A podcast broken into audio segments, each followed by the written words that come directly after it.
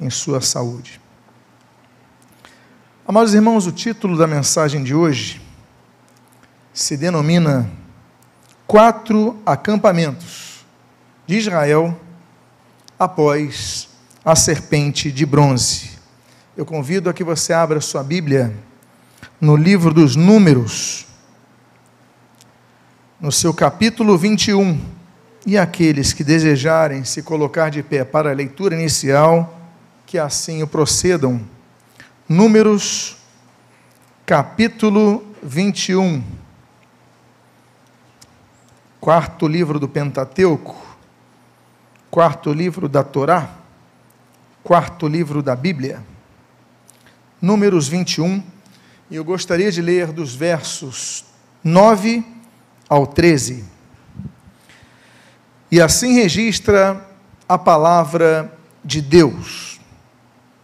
Fez Moisés uma serpente de bronze e a pôs sobre uma haste.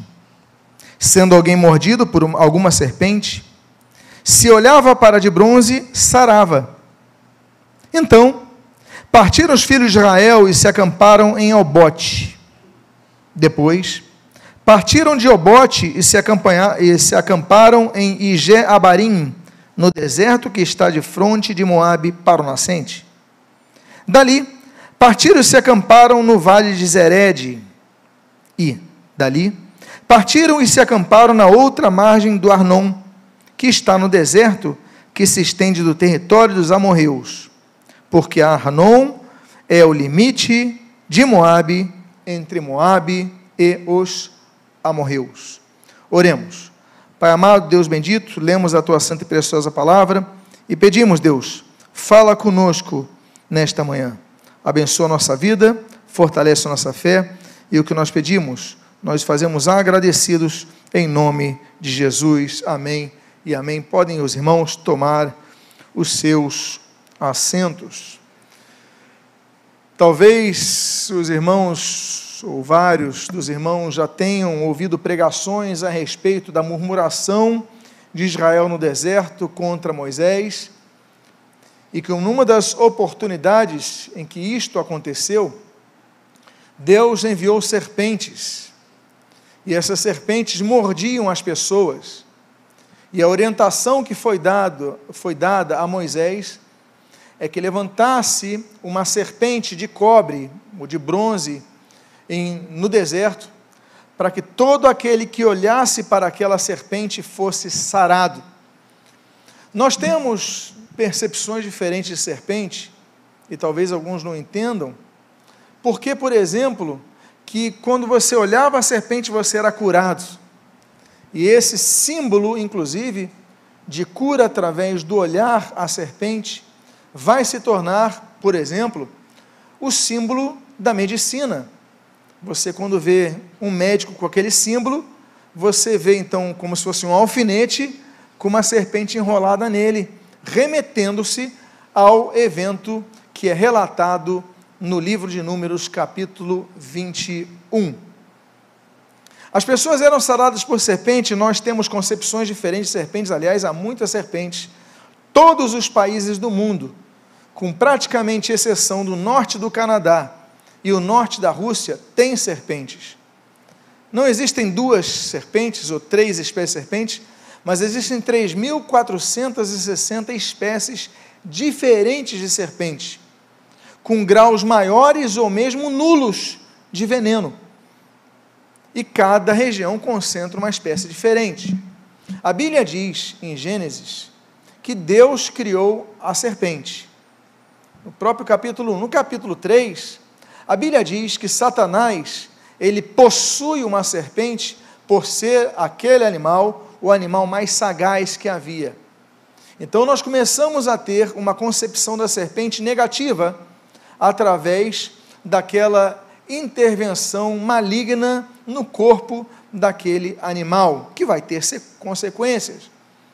O fato é que serpentes não necessariamente representam coisas ruins, mas também representam coisas boas, dependendo da ótica bíblica, como esse caso por exemplo, que era a visão de fé naquela serpente levantada no deserto que traria a cura.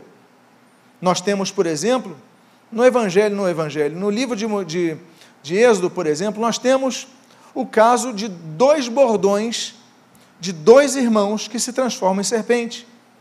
Nós temos, por exemplo, o caso ali do bordão no Horebe de Moisés, quando Moisés, naquelas argumentações e contra-argumentações com Deus, Deus fala: joga o teu bordão no chão.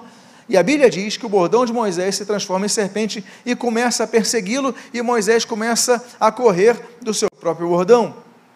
Nós temos mais adiante, no mesmo livro de Êxodo, desta feita, ali no contexto do capítulo 7, não mais do 3, do 4, quando, por exemplo, Arão, ele apresentado naquela corte do faraó, e faraó fala: "Olha, vocês, o Deus de vocês tem muito poder, mas eu também tenho os poderes mágicos aqui. Nós temos que entender que Satanás também opera sinais e prodígios. É o que nós vemos por aí, operações malignas. Tanto é que a Bíblia confirma isso, que a Bíblia diz que dois mágicos de Faraó, chamados Janes e Jambres, eles jogam as suas, as suas, os seus bordões e elas se esses bordões se transformam em serpentes. Mas a Bíblia diz então que a seguir Arão joga o seu bordão e aquela serpente ela devora aquelas outras serpentes, mostrando que o poder de Deus é maior do que o poder miraculoso de Satanás. Sim, por que, que eu digo miraculoso? Nós associamos a palavra milagre a coisas boas. Mas a palavra milagre, que vem do latim, é miraculum, mirar, ou seja, milhar coisas que você não entende como são possíveis de serem feitas. Isso são milagres. E aconteceu um miraculum ali com Janes e Zambres, Jambres, mas o milagre de Deus foi maior e operacionou aquela vitória. A Bíblia fala a Bíblia fala de vários tipos de serpente, mas Jesus começa a usar um conceito um pouco negativo de serpente em determinado momento, quando ele chama, por exemplo, ali no Evangelho de Mateus, ele fala que os fariseus eram como serpentes, raça de víboras pessoas que você não podia se aproximar muito, ficar muito próximo, porque a víbora, quando ela pica, geralmente ela dá um bote muito rápido. Vocês já viram essa cena na televisão? Ela pode se mexer devagar, vagarosamente, ela se aproxima, mas a picada é rápida. Esse é o veneno dos fariseus, esse é o veneno dos religiosos estéreis. E Jesus, então, ele os trata assim. E a Bíblia diz, por exemplo, mais uma vez, no livro de Apocalipse, no capítulo 20, que Satanás, ele é a antiga serpente. Ou seja, quando Jesus, no último livro da Bíblia, se refere a Satanás como serpente, se remetendo ao primeiro livro da Bíblia, como Satanás, como serpente, Jesus faz uma associação. Satanás não mudou. Ele continua terrível, ele continua contaminando com seu veneno, destruindo vidas, e como Jesus fala no Evangelho de João, capítulo 10, versículo 10, matando, roubando e destruindo pessoas. Entretanto, nesse momento da murmuração, Israel, e a murmuração é um pecado dos mais terríveis, porque é o pecado que se alastra na igreja, muitas vezes com passividade. Quando há outros tipos de pecados na igreja, as pessoas olham e já se defendem. As pessoas olham e já se colocam, olha, não pode, isso daí é errado, isso daí é pecado. Mas quando você começa a murmurar, geralmente você murmura levemente. Você vai pelas beiradas. Você vai devagarinho até chegar no meio da sopa, você vai colocando a colher nas beiradas, assim é a murmuração. Só que qual é o problema? A murmuração mata. E Deus então envia aquela serpente para dar uma lição para aquele povo e para todos nós. Olha, serpentes vêm, vocês dão lugar ao diabo, não é o que a Bíblia diz? Não deis lugar ao diabo. Nós temos o poder de não dar lugar ao diabo, porque essa ordem, não deis lugar ao diabo, nós podemos não dar. Agora, se dermos lugar ao diabo, como foi o caso com a murmuração de Israel, ele vai se aproximando e aquelas cobras vão nos picando. Aí Moisés fala: olhem para aquela cobra dali duas cobras no deserto em Números 21, as que estão no chão e as que estão levantadas. Uma mesma natureza, mas vidas transformadas. E quando nós vemos então, trata-se de uma grande profecia, que nós vemos quando Jesus, no Evangelho de João, você pode ler o texto, ele diz no versículo 14 e no 15 o seguinte: E do modo porque Moisés levantou a serpente no deserto, assim importa que o filho do homem seja levantado, para que todo o que nele crê tenha vida eterna. Estou falando de um versículo antes do João 3,16 que todo mundo conhece. O João 3,16 ele é precedido pelo, por esse texto. Antes dele falar, porque de tal maneira amou Deus ao mundo, que deu seu Filho unigênito, para que todo aquele que nele crê não pereça, mas tenha vida eterna, ele fala sobre isso do mesmo modo que Moisés levantou a serpente no deserto, importa que o Filho do Homem seja levantado, e essa profecia se cumpriu. De Números 21 para João capítulo 3, quando as pessoas tinham que mirar naquela cruz, tinham que olhar naquela cruz e ver, ele usa a expressão, olha só, o Filho do Homem ele mostra a sua natureza, não apenas a divina, mas humana. Havia serpente no chão e eles tinham que olhar a serpente de cobre. Havia um diferencial. Jesus sofreu como nós, como humano. Ele foi tentado, a Bíblia diz, em todas as coisas, como nós. Hebreus fala sobre isso, 1 Pedro fala sobre isso, mas nele não se encontrou dolo. Então, aquele filho do homem tudo suportou e ele foi na cruz e venceu na cruz por nós. E nós devemos olhar para ele. Esse texto é tão profético que nos ensina que não estamos naquela cruz, mas ele está em nosso lugar naquela cruz e nós devemos olhar para aquela cruz com fé. É por isso, meus amados irmãos, que todo aquele que nele crê, diz o texto do versículo 15, que vai ser repetido no versículo 16, não pereça, mas tenha a vida eterna, vai ter a vida eterna. Agora, depois então que o povo é curado, aqui começa a minha pregação. Porque o título da mensagem é Quatro Acampamentos de Israel após a serpente de bronze. E o texto começa e o texto continua, e eu gosto muito do número 4 pela sua representatividade. Porque o número 4, ele nos aponta coisas que são completas. Por exemplo, os quatro pontos cardeais, né, que mostram então o, o espaço, os quatro rios que saíram do Éden, nós lemos na Bíblia. A Bíblia fala, por exemplo, ali no livro de Ezequiel, a visão que Ezequiel tem, o filho de Buzi, o sacerdote. Ezequiel, capítulo 1, ele, vê, ele tem uma visão de quatro seres viventes que têm quatro asas e que cada um tem quatro rostos: o rosto de homem, o rosto de leão, o rosto de boi e um rosto de águia. 4, 4, 4. No, no livro seguinte, que é o livro de Daniel, no capítulo número 7, Daniel tem uma visão de quatro grandes animais, e isso vão ser representações de quatro grandes impérios futuros. É, ele tem a visão do leão, por exemplo, ele tem a visão do leopardo, ele tem a visão de uma besta com dez chifres, e ele tem a visão do urso, que representa a Rússia cada animal com uma visão. O, o, o, a besta com dez chifres representando a União Europeia, cada um com a sua representação escatológica.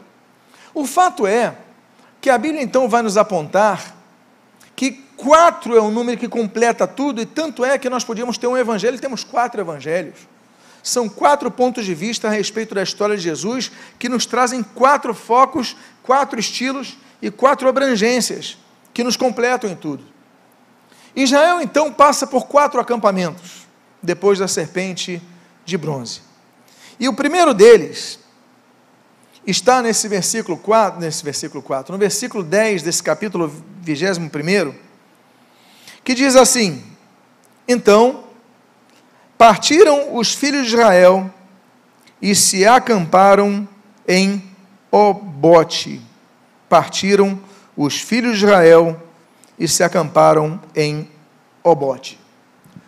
Obote, em hebraico, significa odres de água. Eles pararam num local que era chamado odres de água, porque ali as caravanas nômades paravam para encher seus odres de água. Ou seja, era um oásis. Era o local onde havia água, onde havia essa possibilidade. Meus amados irmãos, depois da dificuldade, depois da luta, ainda enfrentar o deserto, depois da enfermidade, da cura, ainda enfrentar o deserto. Muitas vezes a gente não entende, mas eu me converti a Cristo, eu entreguei a minha vida a Cristo, eu sou fiel ao Senhor, eu faço tudo certinho e agora eu tenho um deserto pela frente. Mas eu quero dizer para você que em cada espaço de tempo, Deus coloca para você um local para você encher os seus odres de água e se renovar. Águas. Águas são apresentadas na Bíblia de várias formas. A Bíblia diz que as águas cobriam a terra, Gênesis capítulo 1. A Bíblia diz, em Gênesis capítulo 9, que as águas voltaram a cobrir a terra com um dilúvio. O livro de Êxodo apresenta, por exemplo, as águas, que são a primeira praga sobre o Egito, em Êxodo capítulo 7, quando as águas são transformadas em sangue, mostrando que as águas, assim como aconteceu em Gênesis 9, com o juízo do dilúvio, aconteceu também o juízo sobre a impiedade faraônica ali no Egito contra o povo de Deus. Mas se as águas trouxeram juízo contra os egípcios, não foi a primeira vez, e também trouxeram libertação, quando no capítulo 14 nós vemos águas que libertam. Afinal de contas, o Mar Vermelho foi aberto em dois e o povo de Israel passou com seus pés enxutos.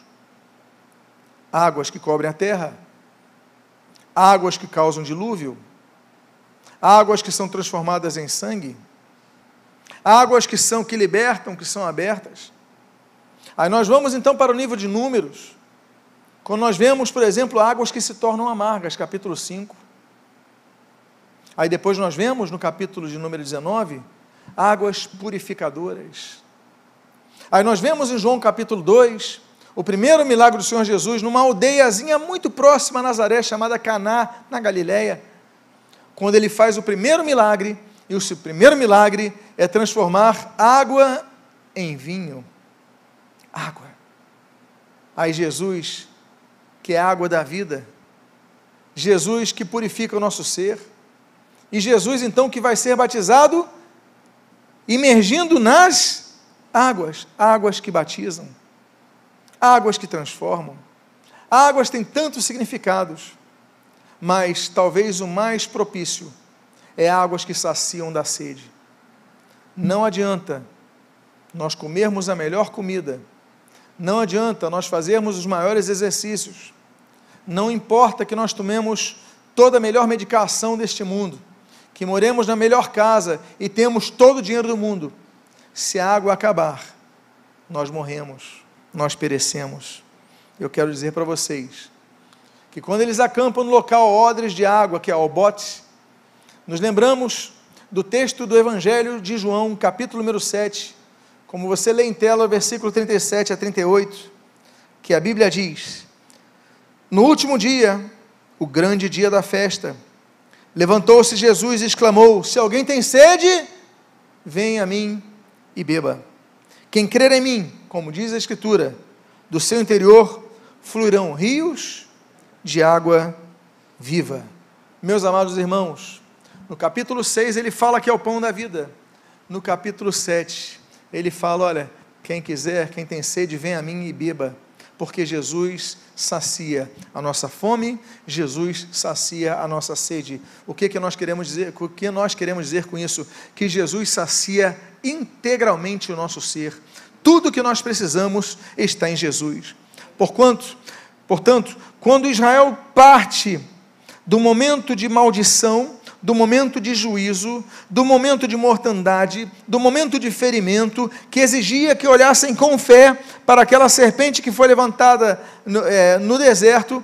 Eles passam pelo deserto, mas logo eles são renovados eu quero dizer que ainda, independentemente do que você esteja passando, independentemente das areias cálidas do deserto que você esteja cruzando, ah, estou passando por um momento de enfermidade, estou passando por um momento de desemprego, estou passando por um momento de solidão, estou passando por um momento de amargura, ainda que você esteja passando por esse deserto, busca ao Senhor, porque do interior fluirão rios de água viva, e Jesus se referia ao Espírito Santo.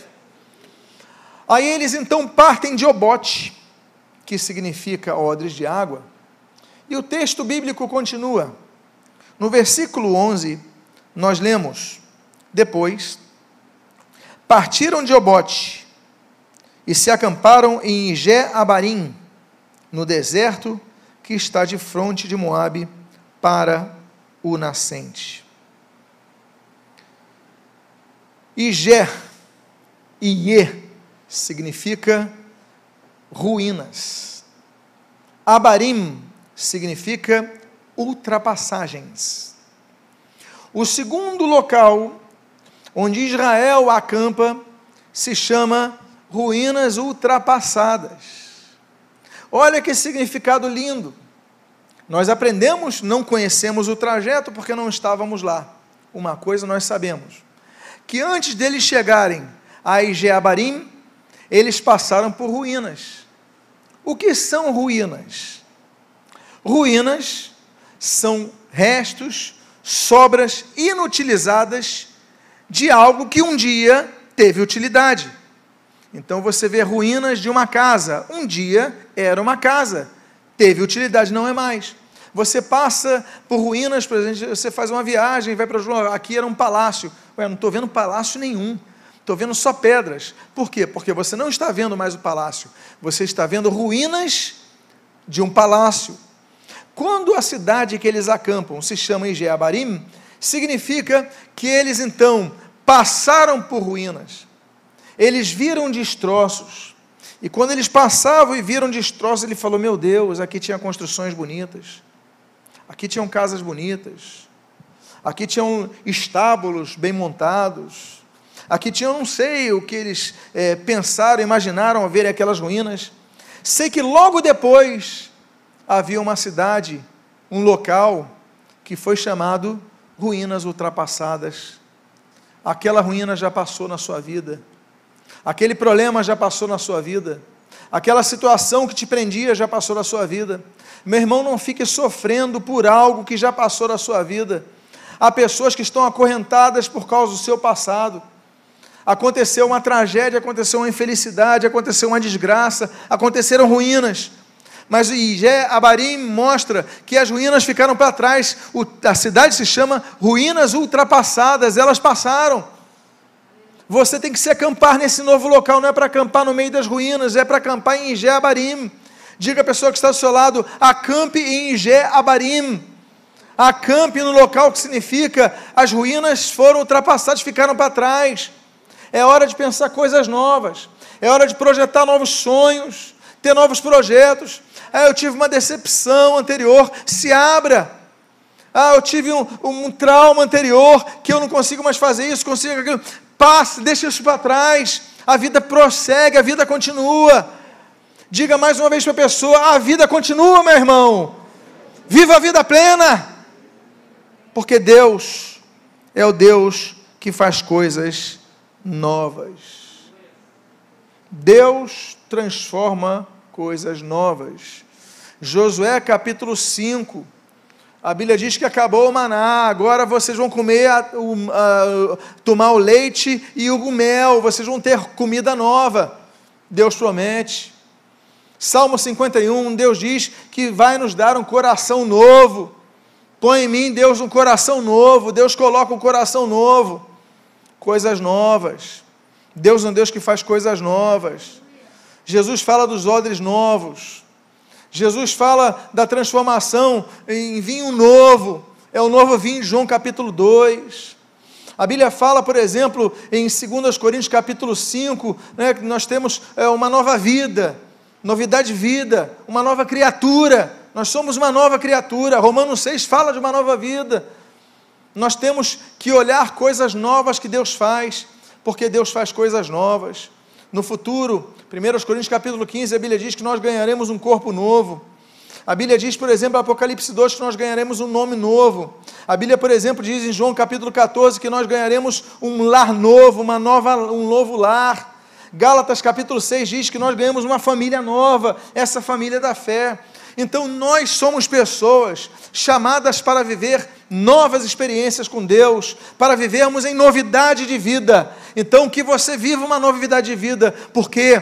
Porque o nome desse acampamento se chama Ijeabarim, ou seja, as ruínas ficaram para trás. É por isso, meus amados irmãos, que eu cito esse texto de Filipenses capítulo 3, no versículo 13 ao 14, esse belíssimo texto do apóstolo Paulo.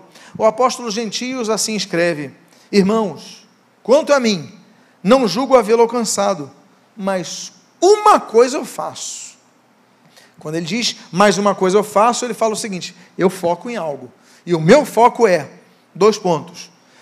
Esquecendo-me das coisas que para trás ficam e avançando para diante de mim estão, prossigo para o alvo, para o prêmio da soberana vocação de Deus em Cristo Jesus. O segredo de Paulo para uma vida é não ficarmos acorrentados ao passado, mas ele diz: esquecendo-me das coisas que para trás ficam. Eu sei que de esquecer não é algo automático, porque não existe um botão de esquecimento. Mas ele fala do esforço, de não ficar olhando as coisas para trás.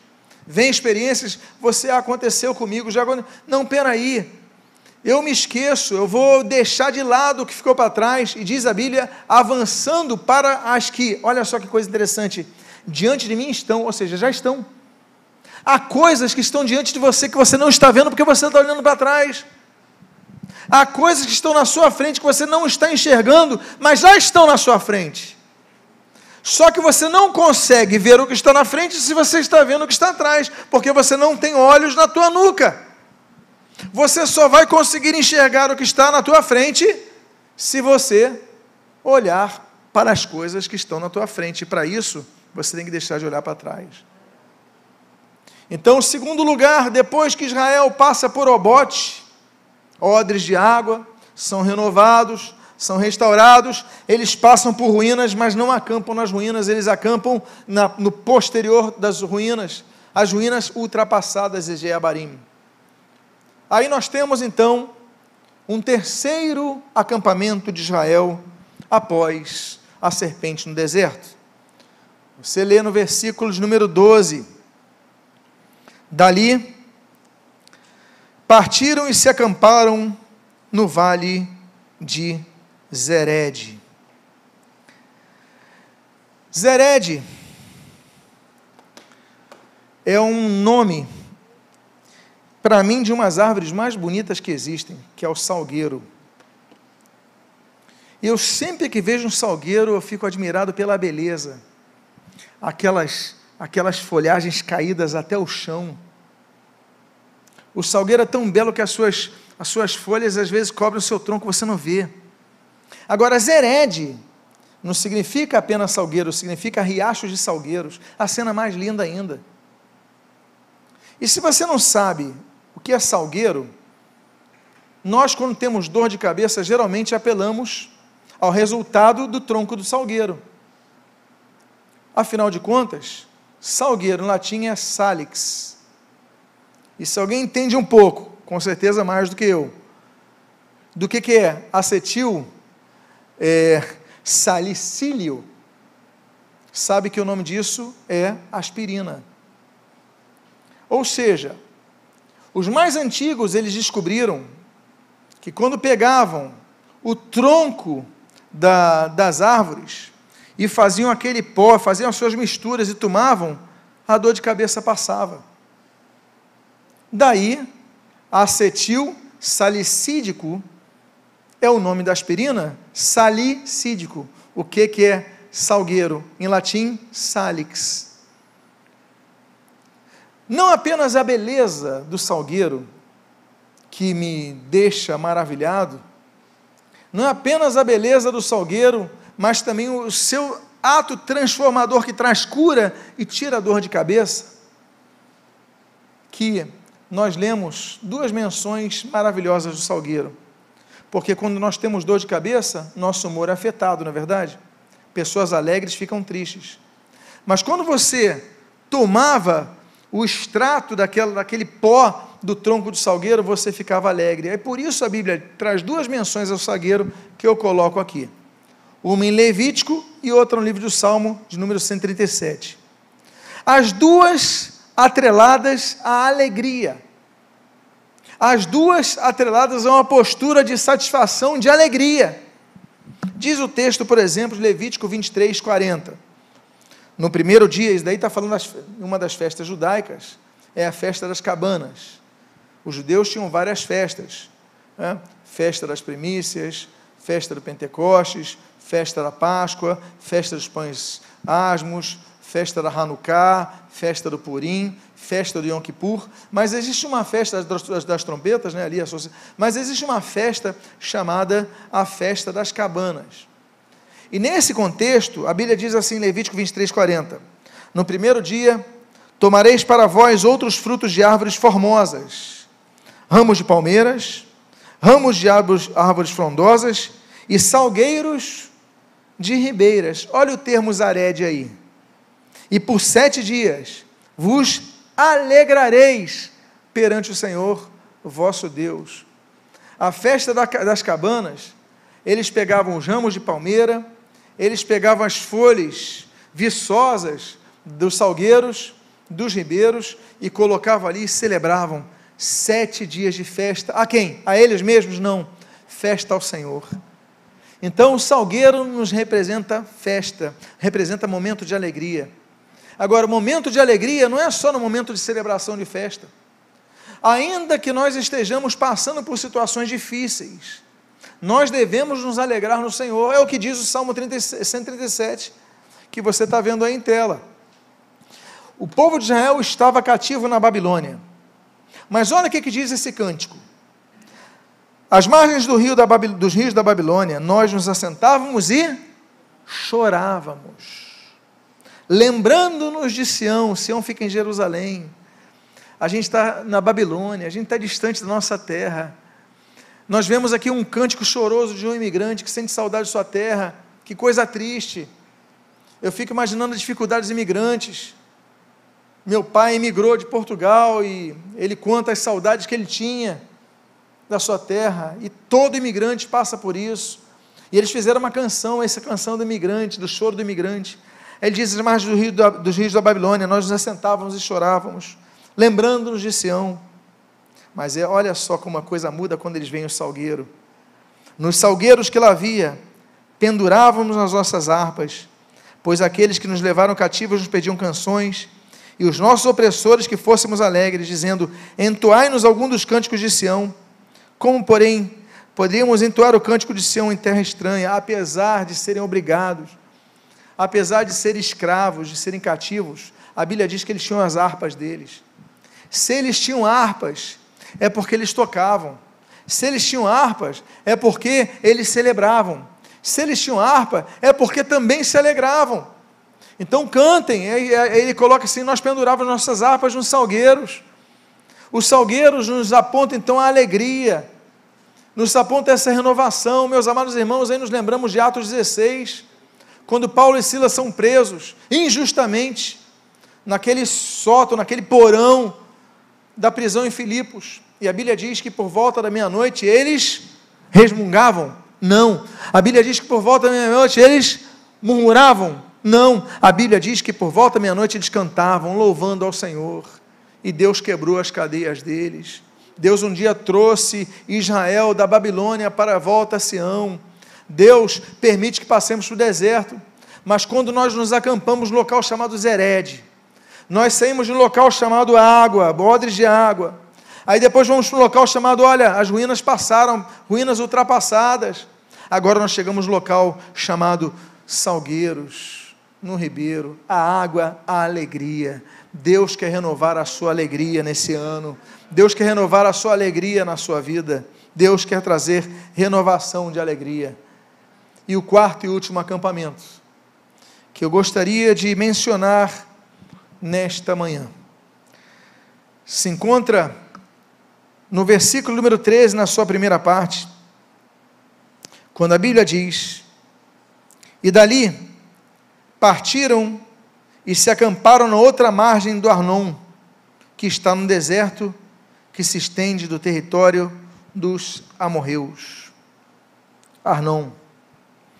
Arnon, meus amados irmãos, significa torrente. O que, é uma torrente? O que, que é um torrente?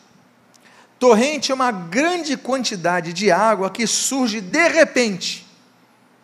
Então existem nos desertos você está andando no deserto, você está dirigindo óleo no deserto, e você vê uma, uma espécie de, de vala, como se tivesse um rio seco. Aí você fala, não passa mais nada aí, está totalmente seco. Mas de repente, naquelas montanhas muito altas, a neve começa a ser derretida e aquela água volumada começa a crescer, a volumar, e aquele, aquele rio que é seco começa a não vir pouca água, você começa a ouvir um barulho, de repente vem uma torrente de água, o nome disso é torrente. A Bíblia diz que eles se acampam na outra margem do local chamado torrente, e a Bíblia menciona três torrentes. A primeira torrente, por exemplo, aquela que nós encontramos em 1 Reis capítulo número 17, que é a torrente do Querite onde Elias ficou. Mas Elias estava ali no torrente, e a Bíblia diz que de repente a torrente do Querite ele secou. Porque assim como a torrente vem com força, quando o calor está forte, logo ele se dissolve. Agora, a outra torrente que nós aprendemos é aquela do Salmo 126, quando a Bíblia diz: Restaura, Senhor, a nossa sorte como as torrentes do Negev, do deserto do Negev, do deserto do meio-dia. Ou seja, Deus restaura nossa sorte. As torrentes nos lembram que nós devemos orar, orar com fé, orar com perseverança, orar com insistência, dizendo: Senhor, restaura nossa sorte. Porque muitas vezes Deus permite que passemos por desertos para que ali o busquemos. Deus muitas vezes permite que nós passemos por desertos, para que ali nós olhemos aquele buraco, aquela, aquele cavado, aquela, aquela, aquele, aquele, aquele corte na terra e fala: Deus, daí está seco, mas restaura, Senhor, a nossa sorte, como as torrentes, e de, de repente vem aquela água e traz vida, por quê? Porque a torrente, ela traz vida onde há morte, onde há dissabor, onde há desnutrição, essa é a torrente. E a terceira menção de torrente está numa das profecias sobre a vinda do Espírito Santo, que é descrita ali no livro de Isaías, capítulo 44. A Bíblia diz, nesse texto tão maravilhoso, versículo 3: Porque derramarei água sobre os sedentos e torrentes sobre a terra seca. Derramarei o meu espírito sobre a tua posteridade e a minha bênção sobre os teus descendentes. A vinda do Pentecostes, Espírito Santo, no dia do Pentecostes, em Atos capítulo 2, cumpriu quatro profecias sobre o Pentecostes que estavam descritas no Antigo Testamento. A primeira delas, por exemplo, é que aquela que diz no Provérbio, capítulo 1, versículo 23: Derramarei copiosamente o meu espírito sobre vós. A segunda profecia que nós lemos é aquela que nós lemos em Ezequiel capítulo 11: Olha, e derramarei sobre vós o meu espírito, um espírito novo, e colocarei dentro de vocês. A terceira profecia que nós lemos sobre a vinda do Espírito Santo, no livro de Atos dos Apóstolos, no dia do Pentecoste, está em Joel capítulo 2, versículo 28. Olha, e derramarei sobre vós o Espírito, sobre toda a carne. Aí ele fala, Olha, vossos filhos e vossas filhas profetizarão, os vossos velhos sonharão, os jovens terão visões. E a quarta profecia, que é exercida pelo Espírito Santo, pela vinda do Espírito Santo dia do Pentecostes, está nesse texto, que nós lemos: Derramarei o meu Espírito sobre toda a tua posteridade. Não é sobre uma pessoa ou outra, é sobre a posteridade de vocês. E foi o que aconteceu naquele momento, foi a torrente do Espírito Santo. E como conclusão, amados irmãos, eu concluo com o final do versículo número 13, quando a Bíblia diz: Porque Arnon é o limite de Moabe, entre Moabe e os amorreus. Quando eles acampam-se no local chamado Torrente, o último, o quarto acampamento, a Bíblia traz o GPS desse acampamento ele traz a localização geográfica precisa. Arnon é o limite de Moabe, entre Moabe e os amorreus. E quando a gente entende o significado desses dois locais onde fica a torrente, a gente fica mais impressionado. Porque Moabe significa do seu pai. E os amorreus apontam a tradução aquele que fala. Aquele que fala da parte do seu Pai, ele lhes dará torrentes de água, o Espírito Santo de Deus. Aí nós começamos a entender as palavras do apóstolo Paulo em 1 Coríntios capítulo 6, 3 e também em Romanos capítulo 8. Quando nós lemos: Não sabeis que sois santuário de Deus e que o Espírito de Deus habita em vós? E Romanos 8, 14: Pois todos que são guiados pelo Espírito de Deus são filhos de Deus. Se Moabe é do seu pai e Amon, aquele que fala, aquele que fala da parte do nosso pai, o Espírito Santo está em nós, habitando em nós. Por isso, nós temos tranquilidade, confiança em fé. Ao dizer, Deus, o meu caminho eu ponho em tuas mãos. Você pode fazer a oração comigo nesse primeiro domingo do ano. Deus, eu tenho sonhos, mas o meu caminho eu ponho em tuas mãos. Vamos ficar de pé, vamos orar ao Senhor entregando a Ele o nosso caminho. Eu já entreguei minha vida ao Senhor Jesus, sim, mas muitas vezes você toma decisões sem consultá-lo.